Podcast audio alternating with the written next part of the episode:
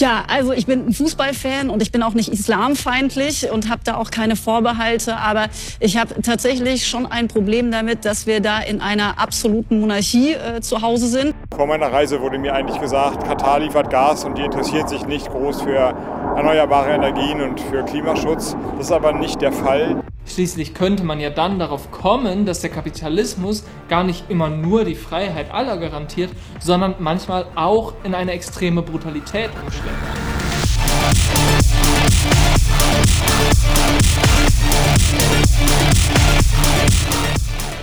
Das Prinzip Kampf. Die FIFA-Weltmeisterschaft in Katar und der Kapitalismus. Und damit allerherzlich willkommen zur zweiten Folge dieser sechsten Staffel hier bei Beyond the Ball. Und schön, dass ihr wieder am Start seid. Und ohne lange zu schnacken, lasst uns einfach direkt ins Thema gehen. Denn wenn eine Sache so gut wie unangefochten überall, egal wo berichtet wird, dann, dass Katar ja den Fußball und den Sport generell, und das zeigt sich in dieser WM nur dann im Besonderen, eine Strategie nutzt namens Soft Power. Und so unkritisch das gesehen wird, so schwierig ist es dann doch, das aufrechtzuerhalten. Denn es ist nicht der eine Schurkenstaat Katar, das haben wir letzte Woche schon festgestellt. Aber dann müssen wir darüber hinaus auch uns fragen, ob wir nicht eine andere globale Perspektive auf das bekommen, was da in Katar passiert. Auch und vor allem im Verständnis dazu, dass wir in einer Weltordnung des globalen Kapitalismus leben und Katar nicht als Blackbox-Staat funktioniert, in der alle das Gleiche wollen und in der auch das Thema der globalen Arbeitsmigration nicht einfach nur dadurch erklärt werden kann, dass Katar da ausbeuten möchte. Und damit herzlich willkommen zur zweiten Folge und zu einer ersten wirklich tiefgreifenden Kritik, nämlich an einer Kritik der vermeintlichen Softpower-Strategie Katars. Der Sport blickt auf die Golfstaaten und ich meine, das ist ja auch nicht ohne Grund so. Klar, wir wissen, die FIFA-Weltmeisterschaft wird stattfinden und damit interessanterweise auch das erste Mal nicht in der Sommerperiode zwischen Juni und Juli, sondern von November bis zum 21. Dezember, also bis kurz vor Weihnachten. Und in diesem Rahmenkalender dieser ganzen Sportgroßveranstaltung ist ja sonst eigentlich alles seit Jahren, wenn nicht sogar schon seit Jahrzehnten so im gleichen Rhythmus durchgetaktet. Die WM-Vergabe nach Katar vor zwölf Jahren, die ließ aber bereits damals schon so Fragen aufkommen wie eine Fußballweltmeisterschaft, die eigentlich im eben beschriebenen sommerlichen Zeitraum stattfinden sollte, bei knapp 50 Grad Außentemperatur zu realisieren sei. Und Ehrlicherweise ist das eine Frage, die der marktkonforme Sport schon vor Jahren beantwortet hat. Also, ich meine, denk mal nur mal drüber nach. In Florida gibt es beispielsweise mit den Florida Panthers schon seit 1993 ein Eishockey-Team im gleichnamigen Bundesstaat an der Sonne. Und diese skurrile Seite von Wintersportarten in sonnigen Gebieten, die fand ja auch schon 2014 erst einen ganz großen Höhepunkt, als die Olympischen Winterspiele in dem russischen Sommerurlaubsort Sochi stattfanden. Und neben diesen bereits vielfach kritisierten Auswirkungen solcher sportlichen Großveranstaltungen, die natürlich fernab jeglicher Nachhaltigkeitsgebote geplant und umgesetzt werden können, hat sich ehrlicherweise auch die Golfregion dann ein neues Flair verliehen. Also noch vor wenigen Jahrzehnten war das ja eine Region, die einfach nur ein lebensfeindliches Klima hatte und das war. Mittlerweile blüht da nicht nur eine künstliche Metropole nach der anderen aus den Überresten früherer Fischereidörfern. Auch das Kapital des globalen Nordens hat die Golfregion für sich entdeckt und nutzt eben solche Großsportveranstaltungen, um eine ganze Region zu verwestlichen. So hat die WM-Vergabe nach Katar nicht nur zum oftmals schon benannten größten Auftrag in der Geschichte der Deutschen Bahn geführt, das hat dann wiederum etliche andere deutsche und aber auch vor allem französische Unternehmen mit Unteraufträgen dann auch versehen. Aber die Frage, die sich doch stellt, ist, warum das alles? Also, da sind ja deutsche und französische Unternehmen nicht einfach so drinne, weil, ja, mein Gott, ich stehe und ich kann nicht anders. Ich glaube, dass der Grund dafür eigentlich schon auf der Hand liegt, denn anders als im globalen Norden existieren in diesen künstlichen Städten ja noch kaum Infrastruktur und Sportereignisse bieten eben diesen Anreiz auf quasi leerem Tisch von Grund auf zu planen und Profite aus Großaufträgen zu erzielen, wie es bei Sportereignissen, wie jetzt beispielsweise auch bei der nahenden Europameisterschaft in Deutschland, eben gar nicht so einfach möglich wäre, einfach weil die Infrastruktur ja bereits vorhanden ist und weil dann auch Arbeitskräfte natürlich deutlich teurer wären, die Profitrate dadurch um einiges niedriger wäre.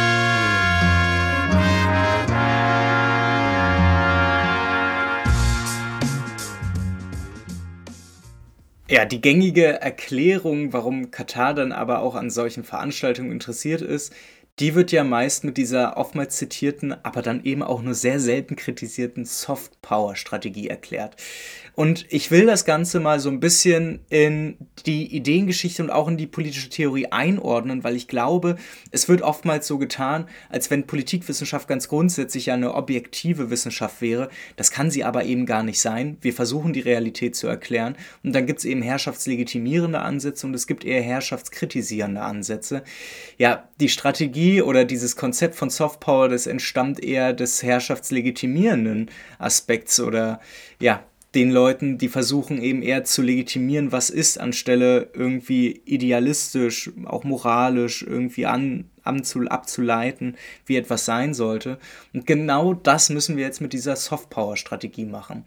Dieses Konzept beruht eigentlich auf den nicht nur Politikwissenschaftler, sondern auch auf dem Politiker Joseph R. Nye und erklärt auf den ersten Blick natürlich ganz, wie ganz selbstverständlich ganz viele Handlungen Katars auf geopolitischer Ebene. Aber fangen wir auch da mal von vorn an.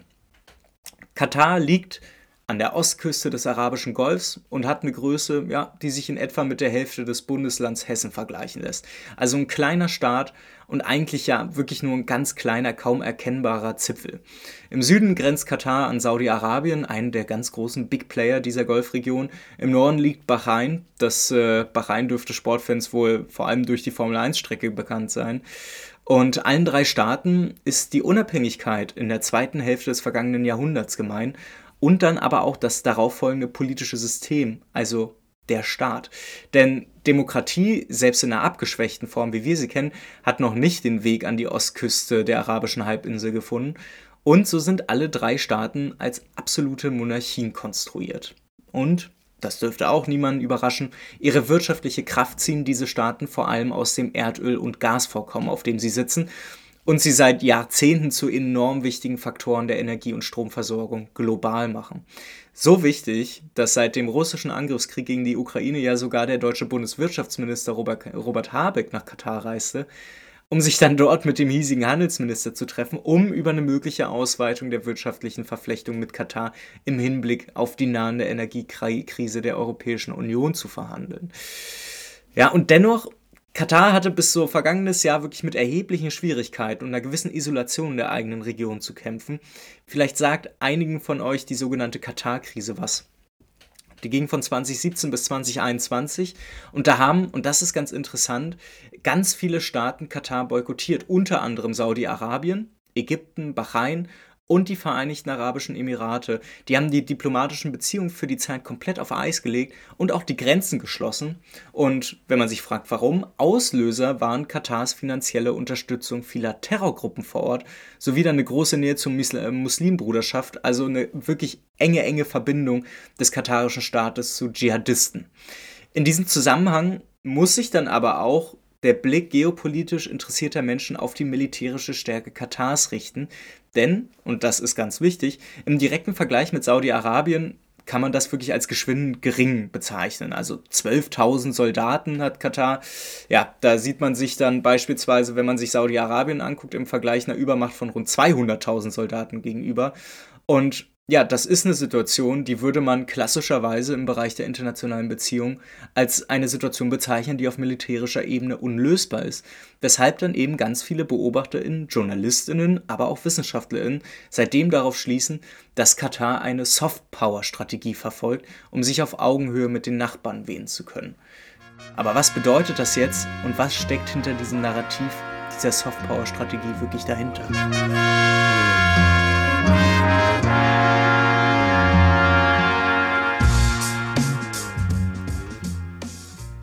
Ja, was dahinter steckt, sind eigentlich ganz simpel gesagt ganz krasse Ausgaben, und zwar milliardenschwere Ausgaben in Kultur, Wissenschaft und Sport, die seit, ja, seit mehr als einem Jahrzehnt schon das Aushängeschild katarischer Außenpolitik ist. Also allein der Vergleich oder mal allein, was heißt Vergleich? Wir gucken uns einfach mal den europäischen Vereinsfußball an. Da hat Katar 1,5 Milliarden Euro rein versenkt. Klar, man kann sich vorstellen, natürlich gab es da Kooperationen und äh, Sponsorships mit äh, Top-Clubs wie den FC Bayern München. Aber da gibt es natürlich auch dieses internationale Aushängeschild Paris Saint-Germain.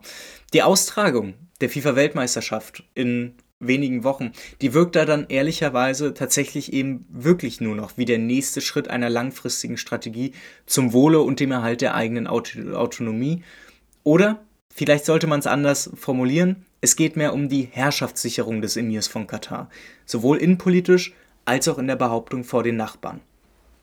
Das beschreibt und das erklärt auch dieses Narrativ der Softpower sehr gut. Das Problem ist bloß, dieses Narrativ der Softpower, das lässt ganz wenig Raum für andere Überlegungen. Und ich da muss man wirklich jetzt auch mal kritisch reinhaken. Ich glaube, dieser theoretische Ansatz, so oft er zitiert wurde und als Erklärung für das Verhalten der politischen Führung Katars anerkannt ist, der ist lückenhaft, weil Nice Begriff versucht, die politische Machtausübung aus der realistischen Umklammerung der Hans Morgenthaus dieser Welt zu befreien, falls euch Hans Morgenthau nichts sagt. Das ist so der klassistische Theoretiker zu internationaler Beziehung. Mit dem hat quasi alles Anfang des 20. Jahrhunderts begonnen. Das ist so einer der Klassiker äh, in den Theorien der internationalen Beziehung, den man kennen muss. Das Interessante ist bloß, Hans Morgenthau hat so einen Machtbegriff, ja, der setzt ganz klar auf so militärische und wirtschaftliche Stärke, Punkt aus, fertig. Und Nye hat eben versucht, diesem Machtbegriff eine gewisse Mehrdimensionalität zu verleihen. Es sind eben nicht nur wirtschaftliche Anreize oder militärische Bedrohungsszenarien, die es dann einem Staat ermöglichen, seine Ziele durchzusetzen. Es geht auch deutlich subtiler, weicher, softer. Soft Power beschreibt also eine andere Form von Machtausübung. Es geht immer noch um Macht, aber die ist dann auf Grundlage kultureller Verstrickungen und Abhängigkeiten. Und ja, das wirkt, das wirkt halt eben subtiler, nicht? Aber die Frage, die dahinter dann doch steht, ist, ist da ein anderes Grundverständnis unserer Welt dahinter? Ehrlicherweise nicht. Und Katars Einflussnahme verleitet interessanterweise ja eben auch kritische Berichterstattung seit Jahren dazu, diesen Begriff, der eigentlich ein Theorem ist und kein Konzept, als naturgegeben vorauszusetzen. Das ist eben genau das Problem. Anstelle die Leerstellen anzugreifen, alternative und auch kritische Sichtweisen dazu zu entwickeln, hat man sich irgendwie in den letzten Jahren darauf geeinigt, dass Katar diese Strategie als Ausgleich militärischer Unterlegenheit gegenüber seinen Nachbarn anwendet. Die Wurzel eines solchen Verständnisses internationale Beziehungen das ist aber kein kritisches, denn, und das muss man dazu sagen, dessen theoretischer Vater, Joseph Nye, der hat viele Jahre lang in Regierungsdienststellen gearbeitet und war sogar zwischen 94 und 95 stellvertretender US-Verteidigungsminister unter dem Demokraten Bill Clinton. Wer dann also von Soft Power spricht, der sollte eben dann auch nicht von den Grundannahmen dieses Konzepts schweigen. Und dann zeigen sich die Probleme damit. Weil Nice außenpolitische theoretische Verortung, die findet sich im kompletten Mainstream der internationalen Beziehungen. Und gemeinsam mit Robert O. Cohen begründet Nye die Interdependenztheorie bzw. die Regimetheorie diese Theorien waren ideengeschichtliche Vorläufer des neoliberalen Institutionalismus, also bei dem die Funktionsweise und die Verstrickung dann internationaler Organisationen betont und untersucht werden. Um, dahinter steckt kein kritisches, sondern eher ein klassisch liberales Weltbild, in dem dann nicht nur Staaten als Akteure in der internationalen Politik auftreten, sondern eben auch gesellschaftliche, auch wirtschaftliche Akteure und Gruppen. Und Anhänger in dieser Theorien gehen so ganz grundlegend natürlich von einer Anarchie im internationalen System aus. Das bedeutet ganz grundsätzlich, es gibt keine Regelhaftigkeit da drin. Ich meine, das lässt sich ja auch ganz gut begründen. Und durch diese Anarchie im internationalen System gibt es dann auch wechselseitige Abhängigkeiten, also Interdependenzen zwischen einzelnen Staaten und Gesellschaften. Und diese Abhängigkeiten fördern dann am Ende, und das ist dieses liberale Weltbild, zu einem Kooperationsinteresse, was dann zur Herausbildung internationaler Institutionen führt, die davon dann ausgehend aber auch ihre eigenen Dynamiken entwickeln. So, im Kontext der letzten drei Jahrzehnte, würde ich mal behaupten, erscheinen solche Grundannahmen schon ziemlich klar als sehr lückenhaft. Weil, und das ist sehr interessant, sie können kaum erklären, wie und warum sich Produktions- und Lieferketten aus nationalen Kontexten herauslösen oder die Rolle transnationaler Unternehmen einfach nicht berücksichtigen. Aber das genau das scheint ja hier beim Thema Katar der Fall zu sein. Es ist ja deutsches und französisches Kapital, was da am meisten profitiert hat. Diese gewisse Fixierung auf staatliches Handeln auf außenpolitischer Ebene, das scheint ganz offensichtlich eine gewisse Renaissance zu erleben, agieren ja doch auch katarische Unternehmen offensichtlich nach ähnlichen Mustern und offensichtlich unter, ja, wie, wie direkt der Einfluss ist, mag mal in Frage gestellt sein, aber offensichtlich unter Einfluss der politischen Führung Katars. Und das Bild dieses einen Schurkenstaats, der die arbeitenden Menschen in seinem Land dann ausbeutet und Milliarden in den europäischen Fußball verpulvert, das scheint offensichtlich zu verfangen. Therefore, partnerships with Germany, with the US, um, uh, Qatar hosts one of the biggest uh, US uh, military bases in the region. Um, investing in um, international companies such as Volkswagen, Deutsche Bahn, Deutsche Bank, etc., that creates leverage. Den, den ihr da gerade gehört habt, das ist Dr. Sebastian Son und der hat tatsächlich auch ganz frisch ein Buch zu Katar mit herausgegeben, wenn nicht sogar ganz geschrieben. Ich packe es euch in die Show Notes rein. Spannend ist, dass Sebastian Sons hier tatsächlich einen gleichen Fehler macht. Und das ist ein Fehler, weil da tatsächlich eine Lücke ist. Und diese Lücke möchte ich mit euch mal versuchen zu schließen. Denn ich glaube, an diesem Punkt kann uns jemand helfen, den man vielleicht gar nicht in diesem Kontext erwartet. Antonio Gramsci, ein linker italienischer Marxist, der vom italienischen Faschismus am Ende umgebracht wurde und uns vor allen Dingen durch seine Gefängnishefte und den Begriff der kulturellen Hegemonie ein Begriff ist. Aber fangen wir mal an. Diese Kritik an dem Narrativ der Softpower-Strategie Katars, die ist auch am Ende eine Kritik an den liberalen Grundannahmen der internationalen Beziehungen. Und das muss nochmal so deutlich gesagt werden. Wir haben es dort nicht mit einem leeren Feld zu tun innerhalb der internationalen Beziehungen, in dem reine Anarchie herrscht, dem nur mit Ordnung durch Interdependenzen, Kooperationen und internationale Organisationen Strukturen entgegnet werden kann. Nee, ganz im Gegenteil. Wir haben es mit einer Welt zu tun, die eine Dominanz des globalen Kapitalismus erlebt und daraus ja dann auch transnationale Macht- und Herrschaftsverhältnisse bildet. Zu behaupten, wir hätten es ganz grundsätzlich mit, Anarch ähm, mit einem anarchischen Bild zu tun, ja, oder das, das wäre die Grundannahme, das verkennt natürlich Realitäten, Machtrealitäten, aber dann braucht man eben auch einen anderen wissenschaftlichen Zugang dazu, um das zu erkennen wenn wir so einen Ansatz dann verkennen oder ganz ignorieren wollen, dann tragen wir am Ende, wie die Theorie des neoliberalen Institutionalismus, zum Erhalt herrschender sozialer Machtverhältnisse bei. Wir ignorieren die Ursachen all dieser Ungerechtigkeiten, die wir ja sehen in Katar, innerhalb dieser bestehenden Ordnung und stellen sie dann grundsätzlich erstmal als natürlich hin, auf die man dann irgendwie künstlich politisch reagieren müsste. Anstelle die Bedingungen strukturellen Wandels zu untersuchen, verharrt das Fundament dieses Softpower-Narrativs fast bewegungslos im Raum und liefert uns dann wahrscheinlich bestenfalls Ansätze,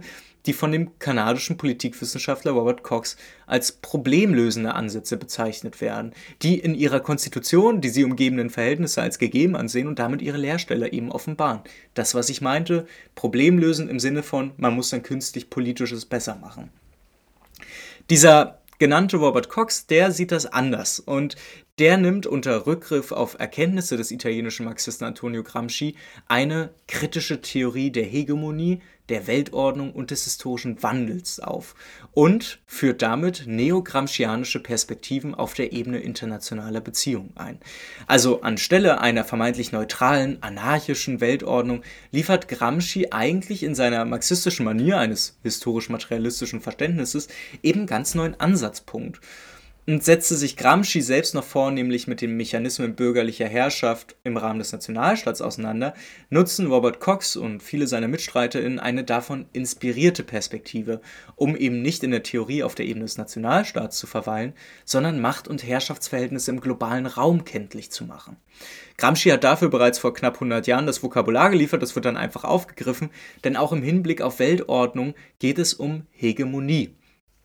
Anstelle des realistischen Verständnisses von Hegemonie als ökonomische wie militärische Dominanz eines Staates, versuchen dann neogramscianische Perspektiven ja so ein historisches Verständnis der Herausbildung von Hegemonie zu entwickeln und dabei dann auch soziale, kulturelle und auch ideologische Dimensionen mit einzubeziehen.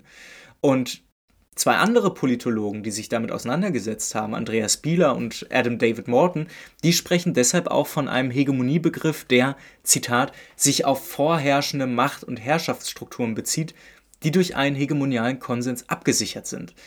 Mal auf Katar übertragen würde das heißen, dass das nicht natürlich ist, was da passiert, sondern dass das tatsächlich auf diese vorherrschenden Macht- und Herrschaftsstrukturen abzielt, die das überhaupt erst ermöglichen und die dann eben durch den hegemonialen Konsens global abgesichert sind. Sie zielen ja damit dann eben auf die Einhaltung und die Akzeptanz bestimmter Ideen durch die vielen verschiedenen Akteure auf dieser Weltordnungsebene ab Und ganz offensichtlich wird, ohne Hegemonie kann man kein allgemein unterstütztes Macht- und Herrschaftsverhältnis schaffen. Ohne ein allgemein unterstütztes Macht- und Herrschaftsverhältnis keine durch relative Zustimmung getragene Weltordnung. Katar ist also nicht der Schurkenstaat, sondern es wird relativ weltweit getragen. Das ist in Ordnung.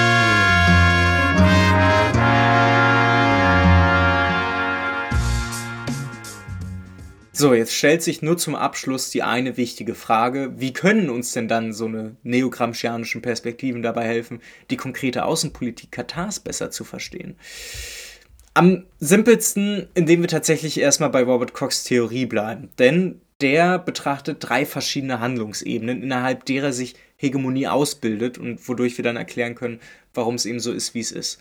Robert Cox guckt sich als erstes die sozialen Produktionsbeziehungen an, dann die Staatsform, wobei ja der Staat nach Gramsci nicht einfach nur als eine einfache Institution verstanden ist, sondern so als integraler Staat die politische und soziale Gesellschaft kombiniert und dadurch auch private Bereiche der Zivilgesellschaft, also Medien, Religion, was auch bei Katar ganz wichtig ist, und Bildung integriert und dann erst auf die Ebene, als drittes, die Ebene der Weltordnung geht, bei der es dann auch um alternative Formen der Weltordnung geht und ihre strukturellen Bedingungen.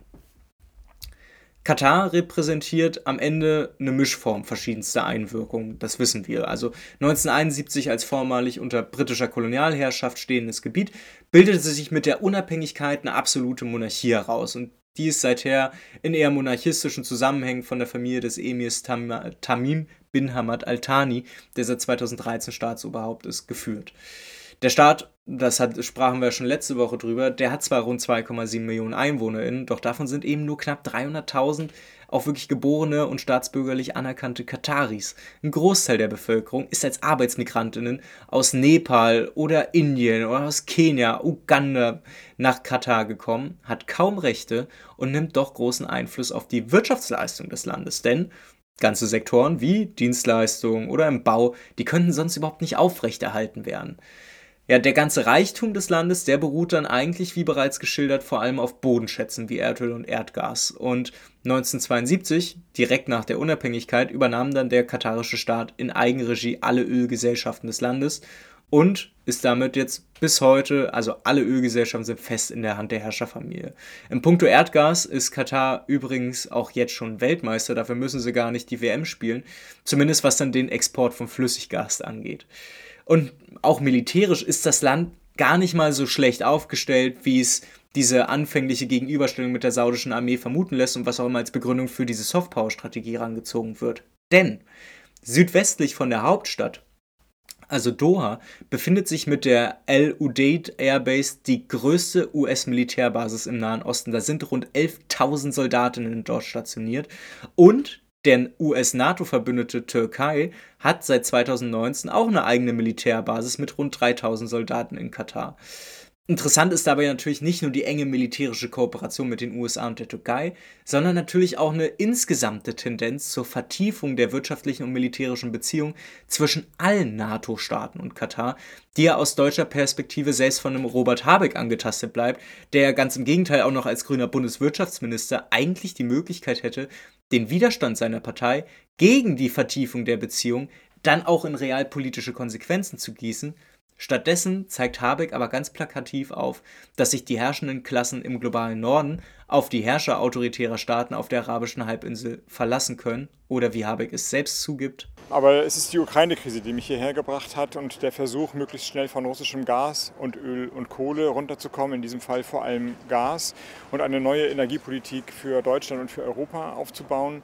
Katar ist dabei, die Fördermenge von Gas zu erhöhen und wir brauchen kurzfristig mehr Gas das wir aus Russland ja ersetzen wollen. Darüber habe ich Gespräche geführt, inzwischen mit dem Emir und mit dem Energieminister. Und die gute Nachricht ist, dass das bereitgestellt werden wird. Jetzt müssen die Unternehmen diese Verträge dafür schließen. Die Gespräche allerdings haben nicht nur über die Kurzfrist gehandelt, von der Kurzfrist gehandelt, sondern sie handeln auch davon, wie es energiepolitisch insgesamt weitergeht. Und vor meiner Reise wurde mir eigentlich gesagt, Katar liefert Gas und die interessieren sich nicht groß für erneuerbare Energien und für Klimaschutz. Das ist aber nicht der Fall die Transformation, die Bereitstellung von erneuerbaren Energien, die Klimaneutralität, ich habe die hier immer wieder angesprochen und zu meiner Überraschung gab es da eine große Aufgeschlossenheit. Also, um mal Habeck dann verständlich zu machen, solange die Transformationsprozesse aus den Zwängen der Klimakatastrophe ja auch der herrschenden Klasse in Katar bewusst sind, solange kann man auch weiter Geschäfte machen, ey. Aber ohne die Ausbeutung von Natur oder dann ganz konkret mal die Produktionsverhältnisse in Katar zu kritisieren, so einfach kann man sich als Grüner offensichtlich eben auch machen. Die sozialen Produktionsbeziehungen, die bringen Fraktionen sozialer Kräfte hervor. Und dieses Sprichwort neogramscianischer Perspektiven, das lässt sich im Fall Katar sehr gut beobachten. Denn der Einfluss westeuropäischer Staaten und den USA auf diesen kleinen Staat der arabischen Halbinsel, der sollte nicht unterschätzt werden. Ich habe schon gesagt, Unternehmen aus Deutschland und insbesondere Frankreich, die betrachten Katar quasi als den neuen zu erobernden neuen Markt. Sie haben ihn zumindest so betrachtet, dem sie dann aber eben auch willentlich helfen, um für sich dann neue Profitquellen zu erschließen. Und militärisch schützen die Staaten dieser Unternehmen ja Katar als neuen Markt. Also die USA schützt Katar, komme was wolle. Niemand greift Katar direkt an, weil die wissen, da ist die große US-Militärbasis in der Region. Das können wir nicht machen. Und am Ende sorgen dann tatsächlich auch die Staaten des globalen Nordens dadurch eben für eine relative Sicherung des Wohlstands, der selbst in der Katar-Krise ja nur leicht schwächelte. Und offensichtlich ist dieses transnationale ausländische Kapital des globalen Nordens nicht einfach eine autonome Kraft außerhalb des Einflusses der katarischen Emir-Familie, die dann einfach die Hand aufhalten und sich freuen, sondern, und das ist sehr offensichtlich, wir sehen hier eine ganz enge Beziehung mit dem, zwischen dem Kapital und den hiesigen, der führenden Klassenfraktion in Katar an, die im Fußball dann nochmal deutlicher wird. Und auch dafür habe ich nochmal einen kleinen Ausschnitt mitgebracht, denn als 1997 der allererste FIFA Confederations Cup ins Leben gerufen wurde und die Nachfolge des saudi-arabischen König Fahd-Pokals antrat, da hatte sich der damalige, äh, damalige FIFA-Generalsekretär Josef Blatter, ja, tatsächlich der Sepp Blatter, der hätte sich für einen Tag in das kleine Nachbarland nach Katar abgesetzt und einen Tag lang ganz angeregt mit dem damaligen katarischen Emir und Scheich Hamad bin Khalifa Al-Thani geredet. Sein Sohn ist das heutige Staatsoberhaupt in Katar und ich, ja, die damaligen Gespräche zwischen seinem Vater und dem späteren FIFA-Präsidenten, die zeigen deutlich auf, welche Chance die Funktionäre des marktkonformen Fußballs in Katar sahen und sie werden damit bestimmt nicht die einzigen gewesen sein. Während der Eröffnung des FIFA Confederations Cup im Dezember 1997 war der Generalsekretär der FIFA mindestens einen Tag lang verschwunden. Sepp Blatter verließ Riyadh zu einem geheimen Besuch im benachbarten Katar – Dort traf er in Doha den Herrscher des Landes, Scheich Hamad bin Khalifa al-Thani. Khalifa al-Thani steht im Ruf eines Modernisierers, eines Mannes, der die Türen seines Landes für westliche Investoren öffnen möchte. Sein Treffen mit Blatter diente nicht dem Gespräch über Innovationen. Das Thema, das zur Diskussion stand, war Macht und wie man sie an sich bringt. Die Lösung dafür ist auch nicht ganz neu. Man kauft sie sich. Ich weiß nicht, was Blatter dem Scheich angeboten hat, aber ich wäre nicht schrecklich überrascht, wenn es in naher Zukunft eine Ankündigung der FIFA geben sollte, dass eines der vielen Turniere, die unter der Präsidentschaft Avalanche das Licht der Welt erblickt haben, in Katar abgehalten werden soll. Ja, der Journalist David A. Yellop, der hat da damit schon zwölf Jahre vor der WM-Vergabe erraten, in welche Richtung diese Zusammenarbeit geht. Aber nicht nur das, dieses Bündnis zwischen FIFA und herrschender Klasse in Katar ist keines, das durch Ungleichheit oder Abhängigkeit geprägt war. Stattdessen finden sich hier zwei Bündnispartner zusammen, die ihre hegemoniale Stellung innerhalb der kapitalistischen Verhältnisse ein und die halt Bock auf ordentlich Kohle haben. Und dass dieses Gespräch kein singuläres war, sondern dass es genauso mit vielen, vielen transnationalen Unternehmen aus dem globalen Norden so ablief, dafür braucht man keine große Fantasie, um sich das so vorzustellen. I count one, two, three, and then I want to hear Qatar, Qatar, Qatar, okay? One, two, three.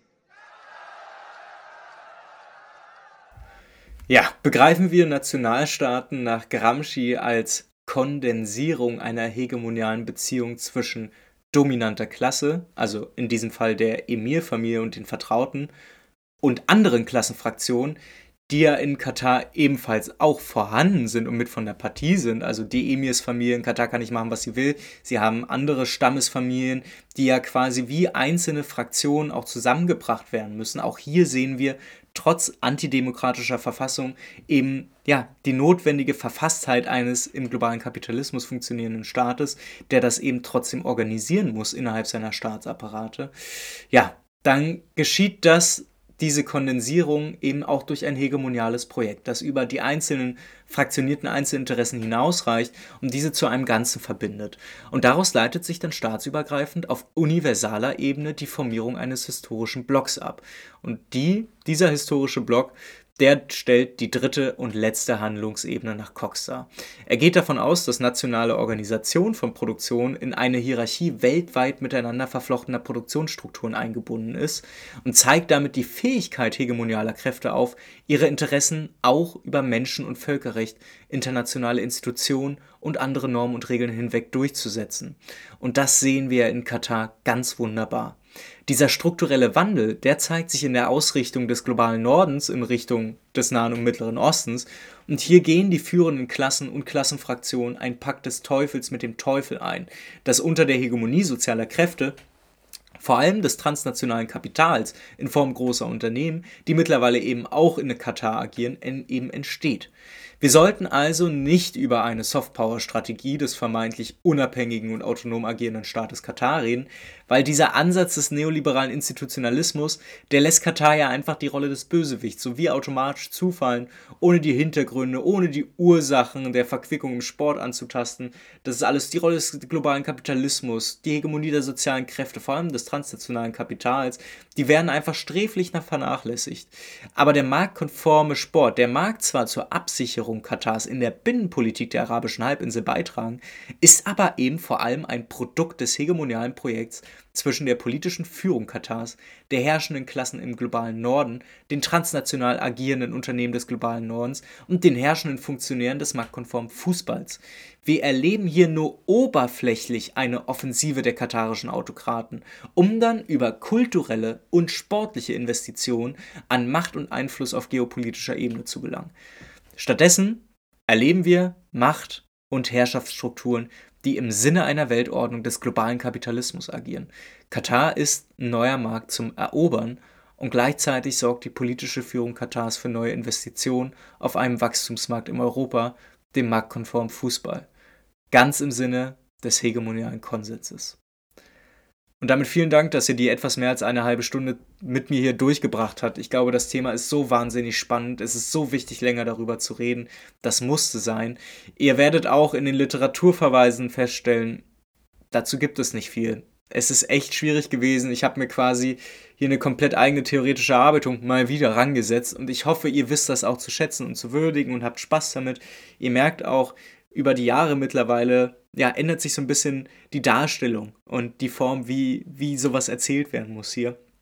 Ich hoffe, ihr habt da Spaß dabei. Wenn ihr das gut findet, was ich hier mache, dann gebt dem Podcast doch gerne eine Bewertung, wo ihr ihn hört und empfehlt ihn dringend weiter. Ihr seht, es ist tatsächlich die linke Analyse zur WM in Katar. Sie geht deutlich darüber hinaus und sie hilft uns wirklich grundlegende Fragen, die ansonsten kaum Beantwortung finden, hier eben beleuchten zu können. Ich freue mich, wenn wir uns nächste Woche Mittwoch wieder hören. Ich kann euch bis dahin auch schon mal ein bisschen verraten, worum es geht, denn in der dritten Folge geht es dann um dieses klassische Thema, wie bekomme ich eigentlich eine FIFA-Weltmeisterschaft? Freut euch drauf, auch da kommt natürlich linke Analyse rein. Es ist nicht der 0815 Scheiß. Ich freue mich, wenn ihr wieder einschaltet. Bis dahin, passt auf euch auf. Gut Kick, haut rein, ciao.